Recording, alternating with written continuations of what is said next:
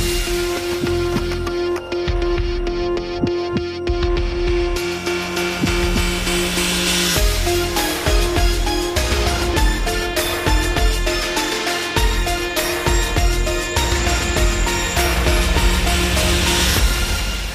Final da semana em que o Parlamento deu o primeiro passo para despenalizar a eutanásia e em que se debateu também a inseminação depois da morte do dador, a TSF e o DN convidam o jurista André Dias Pereira para falar sobre este e outros dilemas e desafios da bioética. André Dias Pereira é professor na Faculdade de Direito da Universidade de Coimbra, presidente do Centro de Direito Biomédico e membro do Conselho Nacional de Ética para as Ciências da Vida, onde votou, aliás, vencido no parecer desfavorável aos diplomas sobre a eutanásia. E é precisamente precisamente pela eutanásia que vamos começar. Uh, agora que estão aprovados, na generalidade, os cinco projetos de lei sobre a despenalização e que vai começar todo o processo de discussão a nível da especialidade, que preocupações deve ter o legislador para evitar a tal rampa deslizante que muitos apontam em países como a Bélgica e a Holanda e que têm sido muito polémicos?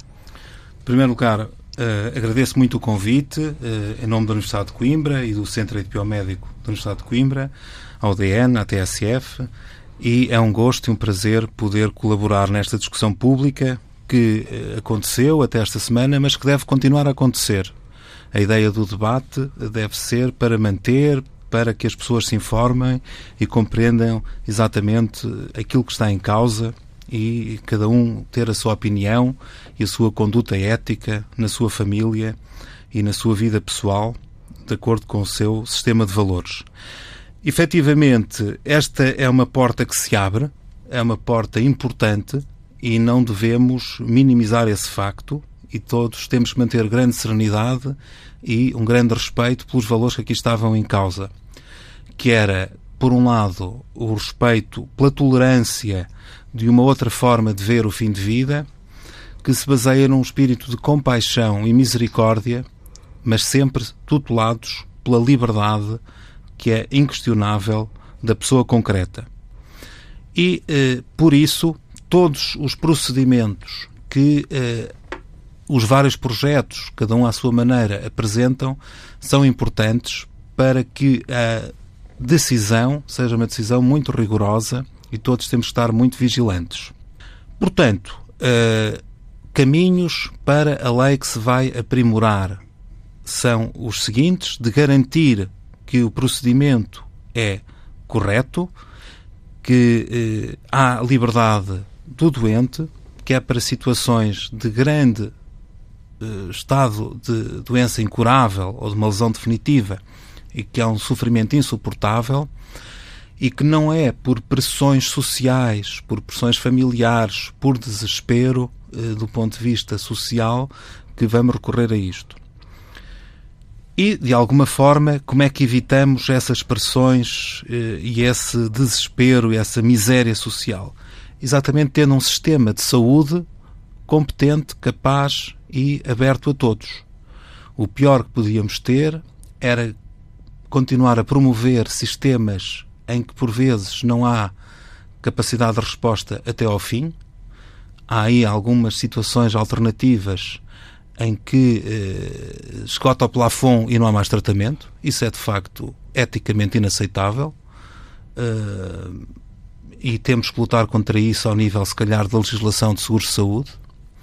Mas, obviamente, nos termos da Constituição, é ao Estado que compete ter um SNS, portanto, um Serviço Nacional de Saúde, que dê a resposta cabal, mas também aberto a, a outras experiências na área privada, onde também é preciso fazer melhorias do ponto de vista do acesso.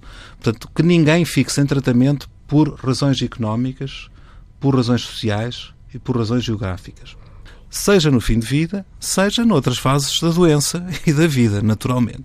Sendo que, tendo lido já estes cinco diplomas que agora vão ser eh, transformados num texto único, acredita, do conhecimento que tem desses textos, que será uma tarefa fácil ou figura-se complexa? É complexa porque há ali algumas diferenças. Uh, podemos começar aqui por uma que penso que vai ser a mais fácil de limar, até uh, a razão dos votos que teve, que é do Partido Ecologista Os Verdes. Uhum que tem aspectos muito positivos, mas há ali um aspecto que realmente não se coaduna com a nossa visão do mundo. É a ideia que tem que ser o SNS a assegurar este processo eutanásico. Não se coaduna porquê? Porque, embora nos termos da Constituição o direito à proteção da saúde deva ser assegurado, em primeiro lugar, por um SNS, mas também a Constituição está aberta à iniciativa privada e ao setor social, que tem um papel fundamental. E, portanto, não podemos estatizar a vida nem estatizar a morte. E, e, por aí, certamente, que isso componente vai ser afastado. Mas vai ser afastada, mas há ali um fundo de razão muito interessante. A ideia de que esta atuação eutanásica, que é sempre muito perturbadora, e será sempre, e espero que continue a ser, as coisas não se vão banalizar, nem devem banalizar. E faço até um apelo para que, respeitosamente, os defensores do não à eutanásia mantenham, respeitosamente, uma campanha pela vida, como sei que vão manter, como têm mantido uma campanha pela vida, mesmo depois da lei de interrupção voluntária de gravidez, com as suas associações, com as suas ações corretas nos termos da lei, e, portanto, não se pode banalizar o processo, isso é fundamental. Mas poderá ser feito fora do SNS. Mas há ali um ponto interessante. Será que deveríamos cobrar honorários pelo serviço? Não tenho lições a dar, apenas dois exemplos. Eh, na Alemanha, quando se uh, abriu a porta à interrupção voluntária de gravidez, nos anos 90, porque havia que conciliar a tradição da Alemanha Ocidental com a Alemanha de Leste, e, portanto, acabou por se admitir a interrupção voluntária de gravidez nos termos da Alemanha de Leste, mas o Tribunal Constitucional disse, mas não se pode cobrar honorários, reduzindo a complexidade. E assim acontece efetivamente. Eh, por estranho que possa parecer alguns, eh, esse procedimento faz sem honorários médicos. Naturalmente que a pessoa paga os medicamentos e algum dispositivo médico, eventualmente, se houver internamento. Podem dizer que isto é um pouco cínico, é simbólico. No caso também do suicídio assistido, que existe na Alemanha, ou seja, não é criminalizado o auxílio a um suicídio voluntário, designadamente de um doente em doença terminal. Recentemente, aqui há poucos anos, houve uma alteração que veio dizer que uh, a ajuda ao suicídio é criminalizada se for profissional. Ou seja, um médico, uma clínica, não se pode profissionalizar a fazer ajuda ao suicídio com ou sem remuneração. Eu acho que essa lei foi longe demais, e aliás o Tribunal Constitucional Alemão tem estado a debater isso e tem havido, enfim, vários processos jurídicos nessa área. Eh, mas há ali também um fundo de verdade. Ou seja, esta atuação poderíamos equacioná-la em termos de ser gratuita, ou seja, sem remuneração dos médicos e dos enfermeiros. Ponho de parte os medicamentos, eh, que também não são muito caros, e dispositivos médicos que aqui também são, não são muito significativos, uh, pode acontecer. Ou então, também lemos que na Bélgica uh, há de facto um preço que depois o seguro de saúde cobre, é quase 25 euros pela consulta. Isto são coisas muito comezinhas, mas que, mas que nos, estar, vamos ter que nos confrontar com isto. E que estiveram, foram questionadas, a questão da remuneração tem sido muito questionada pela pois. classe médica, né? se vão ser uh, remunerados ou não, e se é um ato médico, e se é um ato livre de impostos ou não. Exatamente. Ora bem, e portanto há aqui um caminho que deixo à, à decisão, naturalmente, a quem compete, que é o legislador, mas vamos dizer, isso vai dificultar ainda mais as atuações, na medida em que, se já haverá relativamente poucos médicos disponíveis e relativamente poucos enfermeiros disponíveis, vão se começarmos aqui com estas exigências, ainda mais difícil será. Mas parece-me a mim também que, numa fase em que estamos aqui a fazer alguma descoberta de um caminho, um certo, há aqui riscos sociais importantes, que o caminho também não tem que ser muito fácil, não tem que haver uma via verde de eutanásia. A via verde é para os AVCs, para os infartos de miocárdio, para tratar as pessoas. Pode levar o seu caminho. Haver aqui associações humanitárias que se empenhem em dar este consolo por compaixão a certas pessoas. Enfim, vamos ver o que é que acontece, eh, mas realmente eh, que pelo menos isto seja haver alguma dimensão que seja uma dimensão simbólica. Eu introduzi aqui já uma questão e é a questão de a eutanásia ou desta prática poder ser feita em unidades privadas e sociais. Uhum. O setor social já veio dizer que não faz, mas que está disponível para reencaminhar os doentes. Há unidades privadas que já vieram dizer taxativamente que não, que não o fariam. Uhum. Portanto, estas unidades estarão a infringir a lei portuguesa. Como é que a poderão contornar? Trabalhando só com médicos uh, objetores de consciência ou serão obrigados a aceitar a lei? Bom, eh, primeiro eu gostaria de eh, insistir na ideia da serenidade e não entrarmos já a tentar radicalizar eh, uns contra outros, porque isto é de facto já suficientemente dramático tudo o que estamos a assistir. E, portanto, nos termos da Constituição, aquilo que existe é um direito individual à objeção de consciência de cada médico, cada enfermeiro, de cada farmacêutico, de cada profissional de saúde. E que, a meu ver, deve ser o mais simplificado possível. Também me parece aí que os projetos estão a burocratizar um pouco. Eu diria que não deve haver listas de médicos objetores. Isso é uma labelização, uma discriminação, digamos assim, uma, algo, um rótulo. Um rótulo. Uhum. Deve-se evitar esse caminho. Até porque, porque isto é muito diferente da interrupção voluntária de gravidez. Na interrupção voluntária de gravidez há um tempo dramático de decisão que é muito curto, porque nós entendemos, e bem, que a partir das 10 semanas de gravidez a vida intrauterina é um valor muito importante e que não está na disponibilidade da mulher, e portanto o tempo é muito curto, a, a dramaticidade da decisão é tremenda para a mulher, eh, e, portanto, há que encontrar um caminho eh, rápido, eh, embora com, com a meditação suficiente e com os três dias de reflexão, e que nenhuma mulher possa ficar privada, no fundo, por razões geográficas ou por razões ideológicas, de aceder a essa faculdade de interromper a gravidez. E por isso, a objeção de consciência na IVG está muito regulamentada e compreende-se. Aqui é diferente. Aliás, os próprios projetos têm um procedimento complicado. Alguns chegam a pedir sete pedidos ou quatro pedidos, uma comissão nacional de avaliação. E, portanto, há tempo é evidente que é um tempo de sofrimento, é um tempo de sofrimento atroz, mas apesar de tudo temos que ir com alguma calma e há tempo. E, portanto, é um direito individual que cada médico deve poder exercer da forma mais livre possível e casuística. Porque o médico pode aceitar fazer em certos casos e, por razões de sua consciência, que são absolutamente inultrapassáveis, entender que certos outros casos, sei lá, a lesão, a lesão irreversível é muito diferente da doença terminal uma lesão incapacitante e eh, irreversível com sofrimento atroz, eh, que se é verdadeiramente um sofrimento atroz, mas é diferente de um estado terminal. portanto, há que respeitar com tolerância, com serenidade, que um médico possa ajudar num caso, não ajudar noutro. Portanto, fica essa minha perspectiva. Quanto às instituições, de facto, a Constituição não prevê de forma clara que haja um direito à objeção de consciência institucional. Eh, e as instituições têm que se sujeitar à lei. Mas, de qualquer modo, penso não vale a pena entrar aqui eh, numa guerra institucional. Eh, a seu tempo, o Ministério da Saúde vai acompanhando os processos, vai vendo também se as objeções de consciência são verdadeiramente livres ou se são por pressões externas, de foro ideológico ou, de, ou laboral, e, portanto, dar tempo ao tempo. Mas também não vamos ter dúvidas, e basta ver o que ouvimos, lemos, que se passa na Bélgica e na Holanda.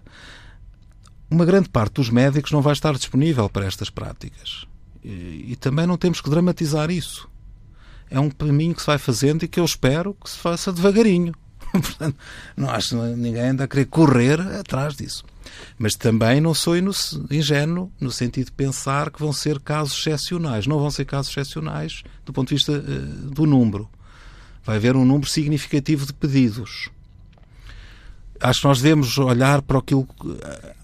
A Holanda está um bocadinho com um patamar muito, muito elevado, na casa dos 4, 4,5% de mortes, o que dá 5, 6 mil mortes por eutanásia por ano, mas a Holanda já tem uma experiência que já vai para quase 40, 40 50 anos, porque começou com uma despenalização social no Ministério Público, já são duas gerações há um conjunto de valores próprios da sociedade holandesa.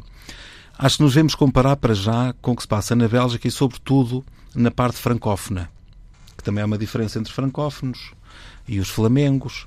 Uh, são questões culturais muito complexas uh, que outros, melhor do que eu, poderiam explorar.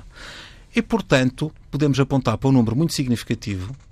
Eu não sou adivinho, mas diria que serão sempre umas centenas nos primeiros anos o que já significa muito trabalho para muitos médicos e muitos enfermeiros. E, portanto, de facto, há que cuidar disto e por todo o país. Mas, apesar de tudo, eu acho que eh, se deve eh, dar o máximo de liberdade eh, da objeção de consciência que está previsto na Constituição aos médicos, aos enfermeiros, aos farmacêuticos e fazer uma gestão sem guerrilhas, seja por parte das instituições privadas, que têm as suas políticas também ideológicas e que há que serenamente ir acompanhando. Também não gostava de ver aquilo que sei que acontece eh, designadamente na, na, na Bélgica, que é de o Ministério da Saúde uh, efetivamente penalizar os estabelecimentos que têm políticas muito agressivas anti-eutanásia.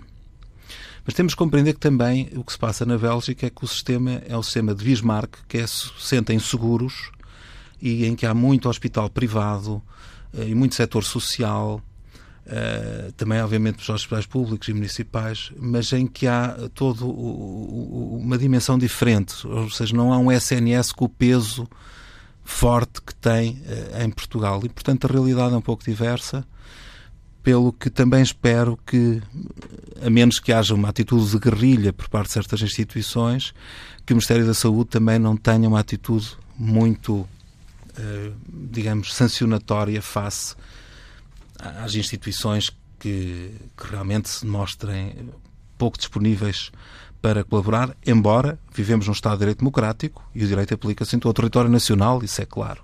Mas com serenidade. Neste, neste primeiro patamar, como dizia nesta lei, nesta porta que agora que se abre, eh, o essencial vai ser, de facto, a regulamentação e a forma como eh, o Governo, depois da lei sair da, Assembleia, eh, vier a, vier a aplicar. Dizia há pouco que acredita que não sejam muitos os médicos que, que possam aderir isto também pergunto-lhe, eticamente, eh, parece um bocado um contrassenso um médico que é treinado para salvar vidas, uhum. ajudar no, no momento da, da, morte. É verdade. A ética médica é dominantemente contra a eutanásia, mesmo que, eh, como se lê nas sondagens, muitos médicos tenham compreensão para com o fenómeno. Eh, e a ética médica, de facto, é baseada no princípio da beneficência, como grande marca, e compreende-se que isto é muito doloroso para todas tantas gerações de médicos que foram criados uma cultura em que isto era um tabu, nem sequer era discutido, eh, que possam agora eh, mudar eh, rapidamente. E, portanto, isso é perfeitamente compreensível e temos que o, compreender. Do ponto de vista dos processos disciplinares na ordem dos médicos, que é uma pergunta que está implícita, não haverá grande problema também não temos de estar a exigir à Ordem dos Médicos que mude o regulamento deontológico, porque a eutanásia continua a ser crime.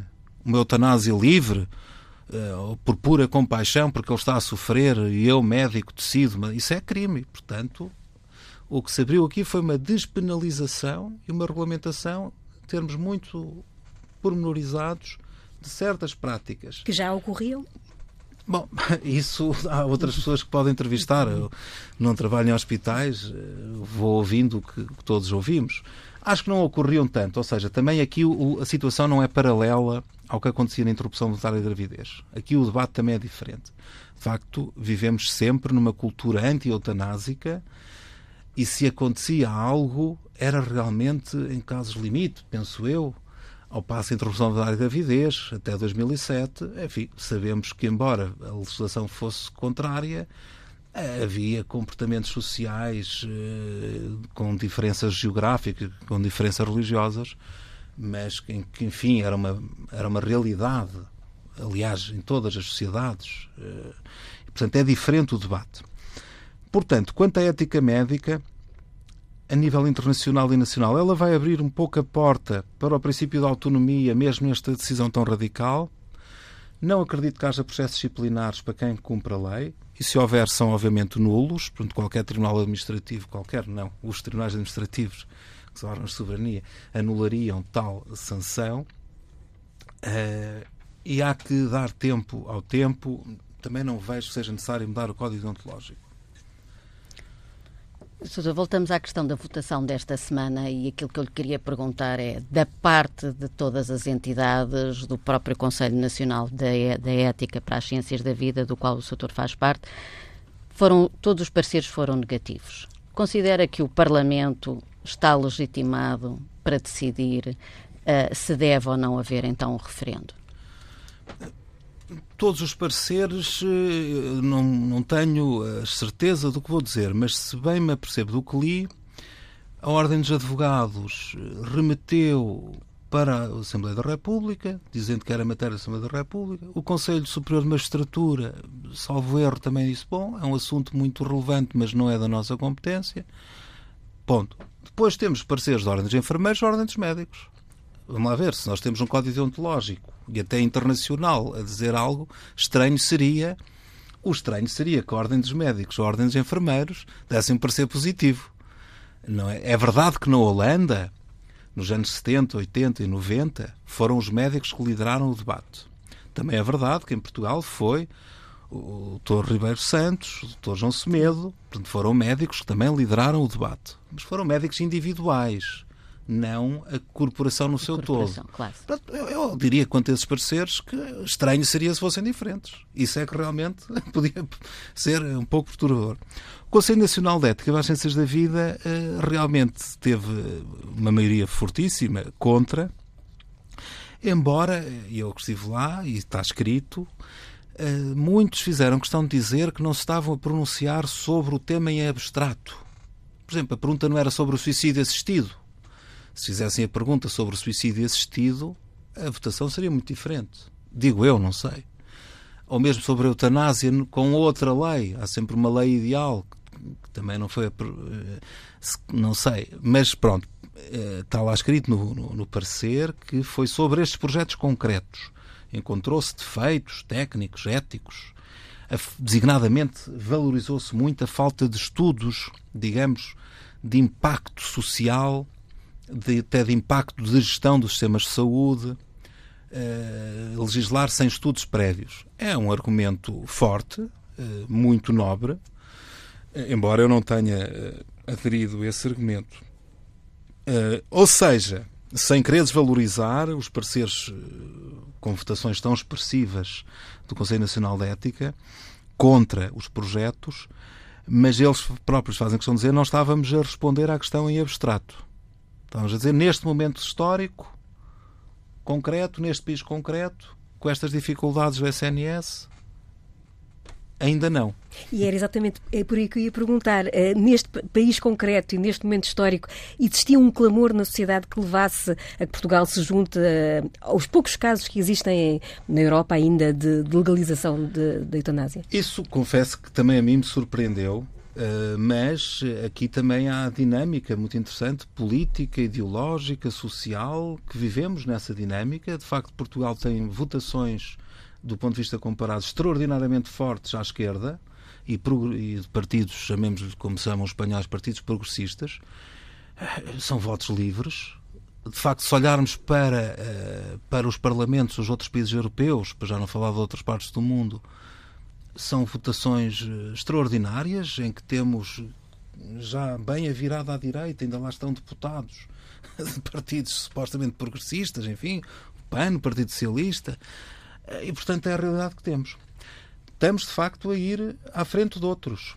Uh, mas a Espanha também está uh, igual, a Nova Zelândia também, a Austrália voltou a introduzir, o Canadá há cinco anos, a França de facto não aprovou em decisão livre das suas instituições aqui há uns anos atrás, foi para a sedação terminal.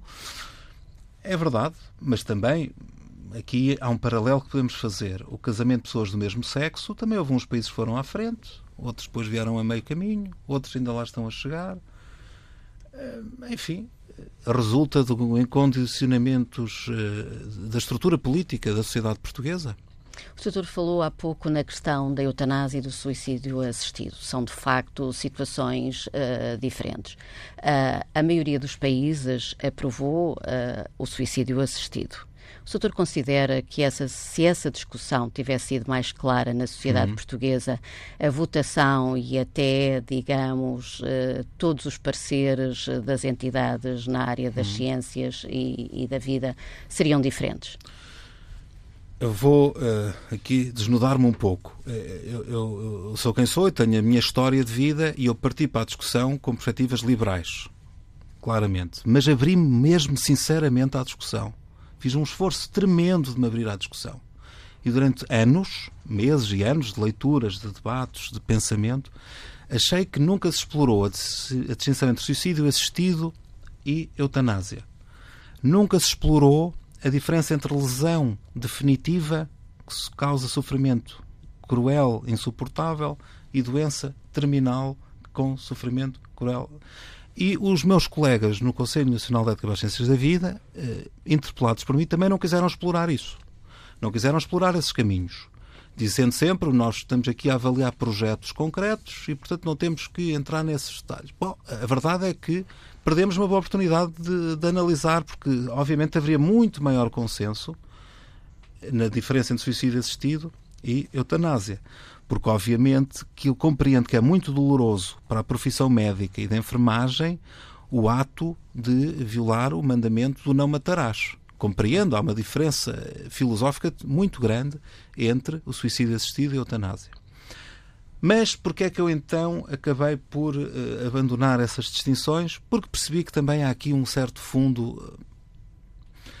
É uma distinção filosófica essencial, importante, mas que também é um pouco instrumental e verdadeiramente até era um pouco cruel, porque as pessoas que então já nem têm força para deglutir um cocktail eutanásico ou para ingerir medicamentos estariam uh, uh, desprotegidas desse cuidado, e eu daqui a pouco posso explicar a expressão cuidado. E, portanto, acabei por me rever também nestes projetos e também já em 2018, embora me tenha aberto, de facto, às perspectivas contrárias. E porquê cuidado? Cuidado é uma expressão que vem do professor eh, Faria Costa, que há quase 20 anos, há 20 anos, teve a coragem de apresentar a sua agregação, que é a prova mais elevada que existe na academia e no direito, e numa escola livre, que é a Faculdade de Direito de Coimbra, mas apesar de tudo, enfim, o direito é sempre bastante conservador, embora uma escola de liberdade, e que apresentou exatamente algo que vai muito em linha com estes projetos, eh, também seguindo a linha holandesa, e foi aprovado com distinção academicamente. Uh, e o que é que eu queria dizer com isto? Queria dizer que ele explica que há aqui ainda um ato médico e podemos entrar nessa discussão. Porque o que é que é a medicina? A medicina é cuidar, a medicina é carinho. O grande dever do médico não é curar, não é salvar vidas, é cuidar. E perante um concidadão que está em desespero, num sofrimento atroz e sem esperança, podemos ver que há aqui ainda cuidado, misericórdia. E ainda hoje ouvia uh, precisamente na rádio, enfim, ou esta semana ouvia uh, uh, uma experiência de cuidados paliativos que, como dizia o ouvinte, no fundo aquilo era uma situação de eutanásia passiva. Hum. E isso já está de facto na lei de 2018 Não, apresentada pelo CDS, da sedação terminal da ausência de hidratação, da ausência de alimentação, que pode Até durar que dias ou semanas. Dias ou semanas em que está o corpo, de facto, uh, enfim, sem sofrimento cerebral, porque está cortado as conexões, mas isso vai continuar a ser o dominante. E ainda bem, se calhar. Mas há pessoas diferentes. Há pessoas que são bizarras, são estranhas, mas que não querem isso. E esta lei basicamente disse temos de ter tolerância para com aqueles que não querem isto. Depois destes anos de debate sobre eutanásia e sobre todas as formas, de eh, obstinação terapêutica, o setor considera que a sociedade portuguesa já estará preparada para começar a discutir outras situações ainda nesta área, como chegar a uma unidade de saúde, chegar ao seu médico e conseguir falar sobre a questão da distanásia, sobre a questão de não querer continuar uh, os procedimentos médicos. Acha que a sociedade portuguesa está preparada para isso? É, é um processo. A medicina também uh, foi evoluindo Uh, num sentido de nos oferecer anos, de, meses de vida, ou semanas de vida, e, e anos, à medida que o tempo passa. Ou seja, muitos destes casos até já estariam, se, também resultam da evolução da medicina. E aqui também um alerta. Assim como nós não queremos famílias eutanasiantes, e, portanto, há que manter a vigilância e um bom sistema, um bom Serviço Nacional de Saúde e um acesso gratuito ou acessível a cuidados continuados e a cuidados eh, paliativos, também não queremos aquilo que já existe muito na sociedade moderna, que são famílias distanásicas. São muitos os relatos que todos ouvimos de médicos que querem começar uma abstenção terapêutica e as famílias insistem e insistem e insistem. E isso, de facto, também é cruel. E, portanto, todos temos que ir aprendendo a lidar com a medicina e com as suas fragilidades. Passemos agora da morte para, para, a questão da vida e outro dos temas que marcou muito esta, esta semana também, o caso de Ângela uh, Ferreira. Uh, recordando aqui para quem nos está a ouvir, uh, é uma mulher que já fez entrar no Parlamento uma iniciativa de, legislativa de cidadãos porque pretende ser inseminada. o marido faleceu antes que pudessem cumprir o sonho que tinham de, de, de ser pais. o Partido Socialista já disse que também vai reapresentar um projeto que tem sobre esta matéria. No plano ético, é, considera que esta é uma alteração que eh, há a lei de procriação medicamente assistida que deveria avançar?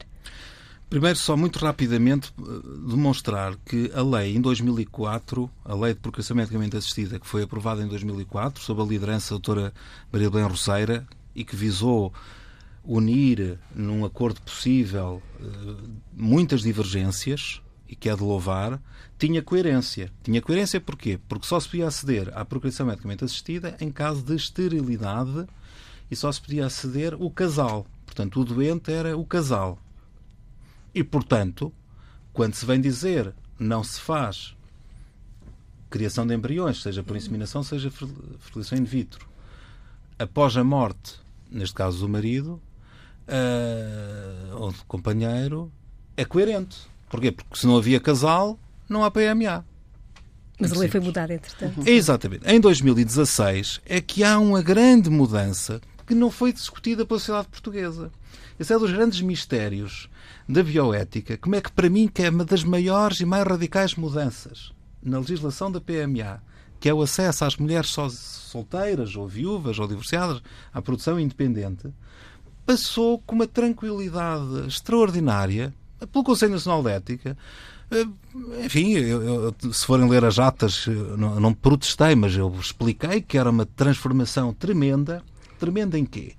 Em 100 anos de lutas progressistas de direito à filiação, em que se quis o quê? Em que se quis dar um pai às crianças. A humanidade está cheia de crianças sem pai. E até, 1900, até aos republicanos isso era normal. Só havia uma maneira de uma criança ter um pai. Era nascer do ventre de uma mulher casada.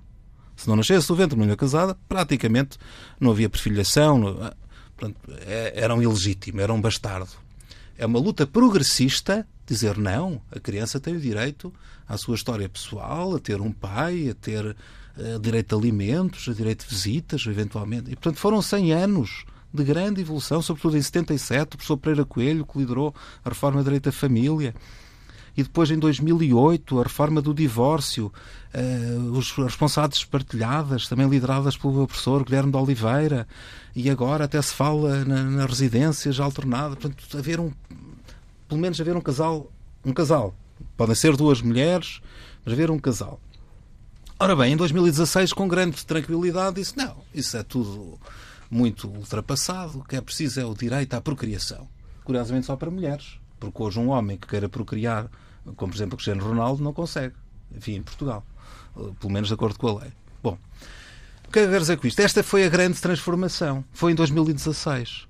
A partir de 2016, uma mulher pode recorrer à PMA e pedir num banco uh, material, gametas, material biológico e proceder só a inseminação ou fertilização in vitro. E é neste contexto que chegamos a 2020 e somos surpreendidos com esta história muito emocionante, muito emocional, uh, que nos sensibiliza a todos, em que temos um casal, em que havia um consentimento e, uh, a meio das intervenções, se bem percebi a história, ele acaba por falecer. Se já houvesse embrião, podia-se implantar no útero, em nome também da proteção dos embriões.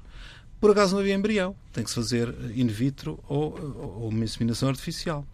Portanto, não vejo aqui grande diferença face ao acesso por parte de uma mulher viúva fosse uh, efetivamente recorrer a, uh, agâmetas, que agora já não serão anónimos, porque o Tribunal Constitucional proibiu o anonimato, mas enfim, de alguém que não tem nenhuma história, nenhum passado de vida, não há nenhuma ligação existencial ou espiritual com aquela criança. Portanto, não me perturba que haja uma mudança da lei, porque ela vai ao encontro dessa ansiedade que eu também senti eh, na sociedade portuguesa de que as mulheres sozinhas possam procriar, que tem razões sociológicas profundas, eh, que nos levam muito longe, eh, de facto, a entrada das mulheres no mercado de trabalho, enfim, leva a adiar a procriação e às vezes, enfim, querem procriar sozinhas. Portanto, não me perturba essa mudança de lei. Eu sei que é diferente uma mulher solteira recorrer a gâmetas em que nunca haverá um pai, portanto, a linha da paternidade estará sempre vazia, mesmo que a criança aos 18 anos tenha o direito a conhecer a identidade do dador, é apenas a identidade civil do dador, não, não vai ter nenhuma relação jurídica com ele, não vai poder pedir alimentos, eh, vai-se discutir, vai-se discutir o direito de contacto. Por exemplo, há legislações na Austrália que proíbem uh, a criança de contactar o dador. Uh, vai-se discutir isso.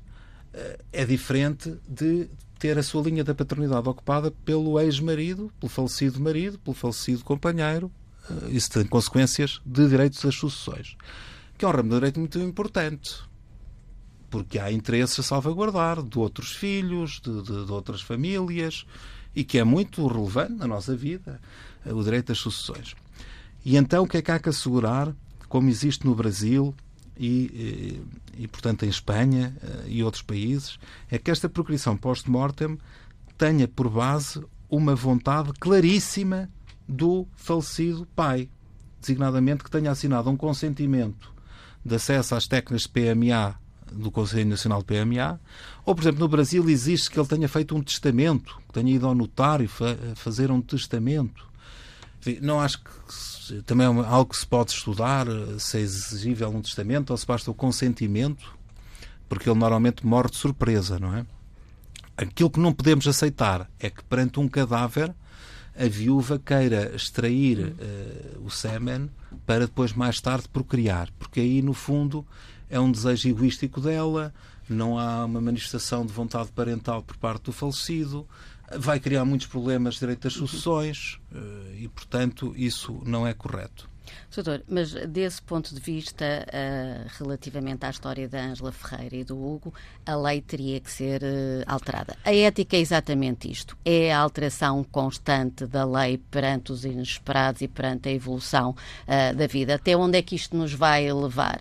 Já os chineses já estão a tentar uma situação Sim. de edição genética, não é? Tentar criar uh, crianças, uh, fetos que estejam imunes a determinadas uh, doenças.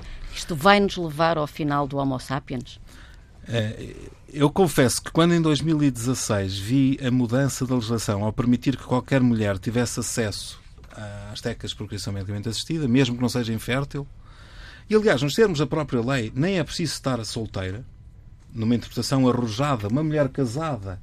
Isto é um pouco chocante, mas na letra da se formos agarrados à letra da lei, uma mulher casada pode dizer ao marido, ou nem dizer, olha, tu és bom marido, mas não dás bom pai. Eu, para pai, quero ir ali uh, à clínica e fazer, escolher até com um catálogo uh, o tipo físico do pai e ter um filho autónomo. Isso pode-se fazer, por exemplo, na adoção, com consentimento do outro cônjuge. Bom, uh, ou seja, realmente uh, a lei, se for interpretada à risca, pode nos trazer estes absurdos. Que acho que não se estão a fazer, que a própria ideologia médica não iria fazer isso, uma mulher casada, a menos que às vezes há casamentos que se mantêm, mas que na verdade não existem. Portanto, no caso da lei de 2016, até se poderia defender que aquele artigo que impede uh, a inseminação post-mortem, que até tinha sido objeto, deveria ser objeto daquilo que chamamos de uma interpretação abrogatória, porque é incoerente, é paradoxal com a, a outra norma. É evidente que é diferente porque vai haver aqui uma linha da paternidade de efeitos sucessórios. Portanto, a lei, uh, respondendo à sua pergunta, sim, a lei uh, acorre às necessidades da sociedade podíamos é criticar que em 2016 não se tenha logo revisto isto, ou se não tenha pensado isso. Mas isso acontece. Uh, não, não vejo aí que seja dramático. Até onde é que esta, onde é que as discussões e os dilemas da ética nos vão vão estar sempre presentes, porque os avanços da medicina e da biomedicina, da genética, da biogenética, da inteligência artificial, da robótica, de facto estão a transformar muito aquilo que é e que poderá vir a ser a nossa vida. E, portanto, nunca foi tão atual como hoje, e será, se calhar, daqui a cinco anos ainda mais atual, o, o debate em torno da bioética e do biodireito. E, portanto, de facto, a transformação de embriões humanos para eliminar doenças é algo que já se está a discutir bastante.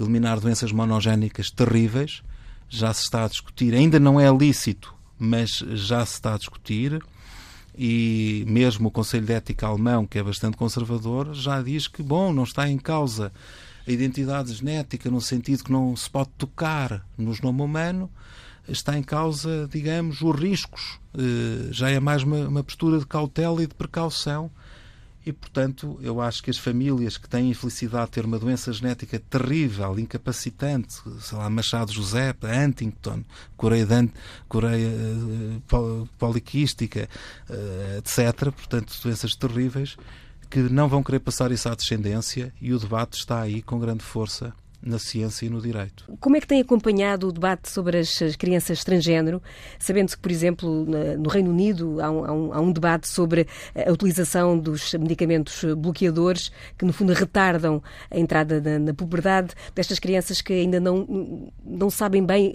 aquilo que são. É, é um, é um desafio. Como é que eticamente se traça aqui eh, esta linha a partir da qual a criança pode ou não decidir? Eh, sobre a sua vida. É, é, é uma área que também é preciso manter muita serenidade e não discriminar crianças que já estão em grande sofrimento, famílias que já estão em grande sofrimento. Portanto, tudo o que pudermos fazer para que tenham uma vida mais humana, menos discriminada e mais inseridos na sociedade, melhor. Obviamente, as responsáveis parentais estão ao serviço do melhor interesse da criança e essas intervenções devem ser acompanhadas por médicos, baseados em ciência baseados na, na, no saber. Uh, e, portanto. Uh, mas mesmo os estudos ainda são muito incipientes nesta matéria, é, não? Bom, mas isso é típico da medicina, uhum. mas o que eu diria, não posso dizer que sim ou não uhum. tomar os medicamentos, e a fazê-lo acompanhado por médicos, devidamente baseado em ciência, e que o importante é que as escolas, eh, toda a nossa sociedade esteja preparado para lidar com estas pessoas que já sofrem pela indefinição em questão, porque estão fora dos padrões normais, são binários, normal no sentido de dominante na sociedade, é isso que eu quero dizer, e, portanto, o menos discriminatório possível. Professor André Dias Pereira, muito obrigado por ter aceitado o convite da TSF e do DEN.